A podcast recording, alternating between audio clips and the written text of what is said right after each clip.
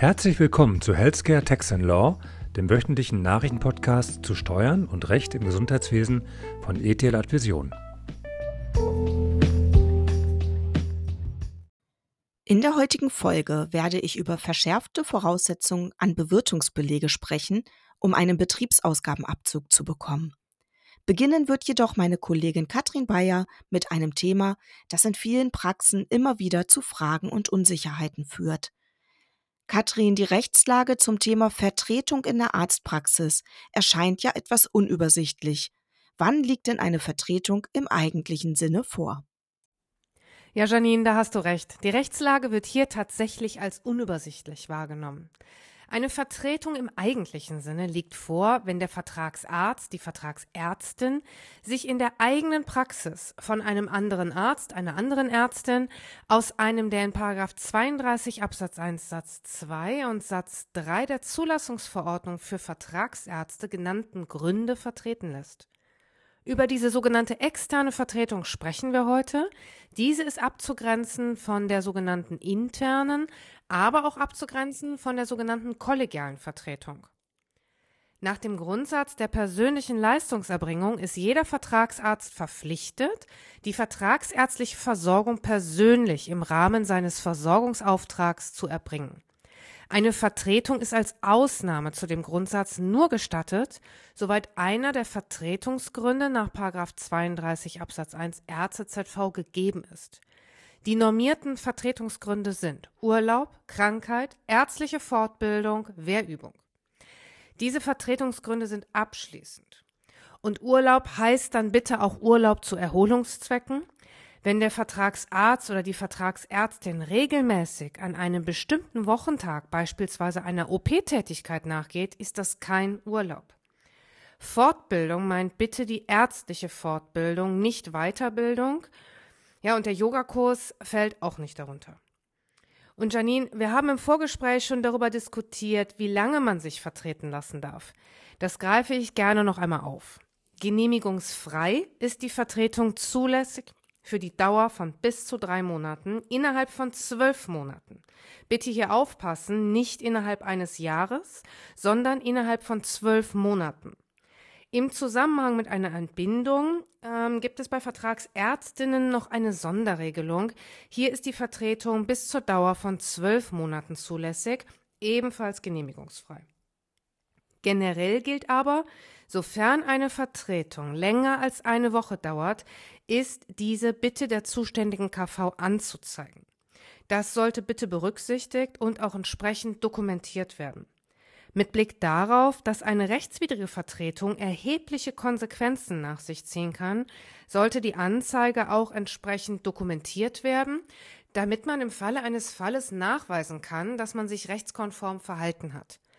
Ich rate den Mandanten immer, die Vertretung wenigstens per E-Mail der zuständigen KV gegenüber anzuzeigen und von telefonischen Mitteilungen abzusehen.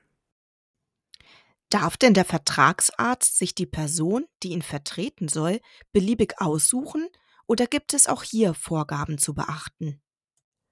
Ja, Janine, du ahnst es bereits. Auch hier gibt es Vorgaben zu beachten. Eine Vertretung ist grundsätzlich nur möglich durch einen anderen Vertragsarzt oder zumindest durch einen Arzt, der die Voraussetzungen zur Eintragung ins Arztregister erfüllt. Zwischen dem Fachgebiet des Vertretenen und des Vertreters muss Identität bestehen. Wir raten in der Praxis daher immer, dass der Vertragsarzt, die Vertragsärztin sich die speziellen Qualifikationsnachweise des Vertreters vorlegen lässt. Aber Janine, lass uns doch jetzt mal über die verschärfte Voraussetzung an Bewirtungsbelege sprechen, um einen Betriebsausgabenabzug zu erhalten. Ja, vielen Dank, Katrin. Der Betriebsausgabenabzug von Bewirtungskosten ist nämlich seit dem 1. Januar 2023 verpflichtend daran geknüpft, dass auf den Kassenbelegen Angaben zur TSE gemacht sind. Die Abkürzung TSE steht für Technische Sicherheitseinrichtung, die durch die sogenannte Kassensicherungsverordnung eingeführt wurde. Die Kassensicherungsverordnung ist eine Verordnung des Finanzministeriums, die neue Standards zur Verhinderung von Manipulationen an Registrierkassen oder anderen Aufzeichnungssystemen verbindlich vorschreibt. Hersteller und Nutzen von, Nutzer von Kassensystemen sind dadurch dazu verpflichtet, nur noch Kassensysteme zu nutzen, die mit einer technischen Sicherheitseinrichtung, also einer TSE, ausgestattet sind. Mit Beendigung einer Übergangsfrist zur Systemumstellung am 01.01.2023 müssen nun auf jedem Kassenbon die TSE-Angaben aufgeführt sein.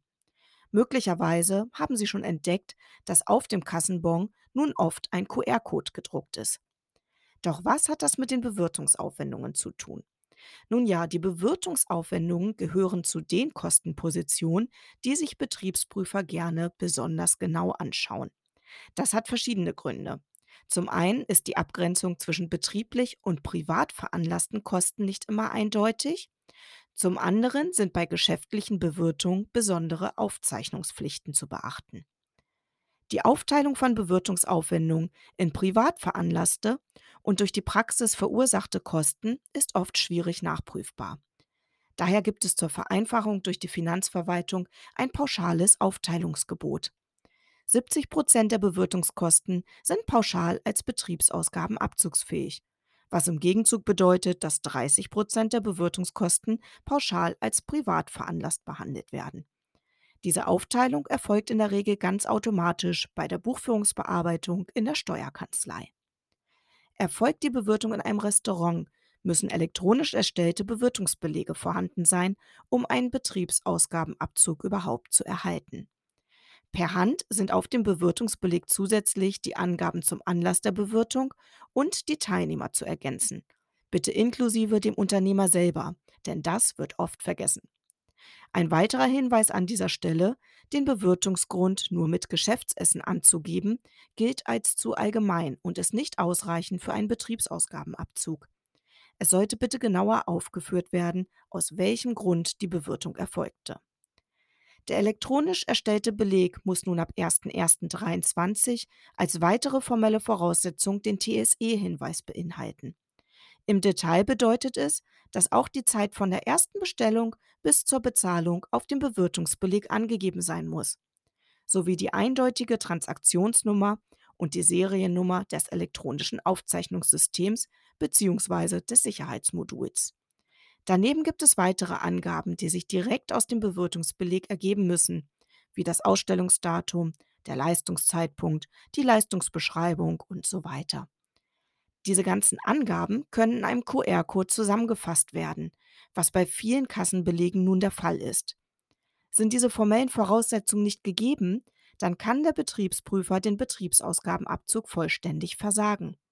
Daher mein Hinweis, bei der nächsten beruflichen Bewirtung im Restaurant bitte nicht nur einen Bewirtungsbeleg anfordern, sondern auch dringend auf den TSE-Hinweis auf dem Beleg achten.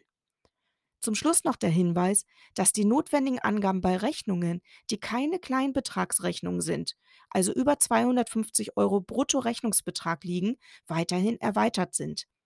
Denn ab 250 Euro Bruttobetrag sind zusätzlich die Steuernummer, die Rechnungsnummer und der Leistungsempfänger auf dem Rechnungsbeleg anzugeben.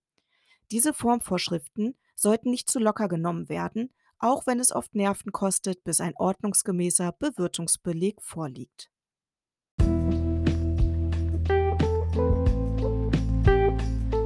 Herzlichen Dank für Ihre Aufmerksamkeit. Wir freuen uns, wenn Sie in der nächsten Woche wieder dabei sind bei Healthcare Tax Law von ETH Vision.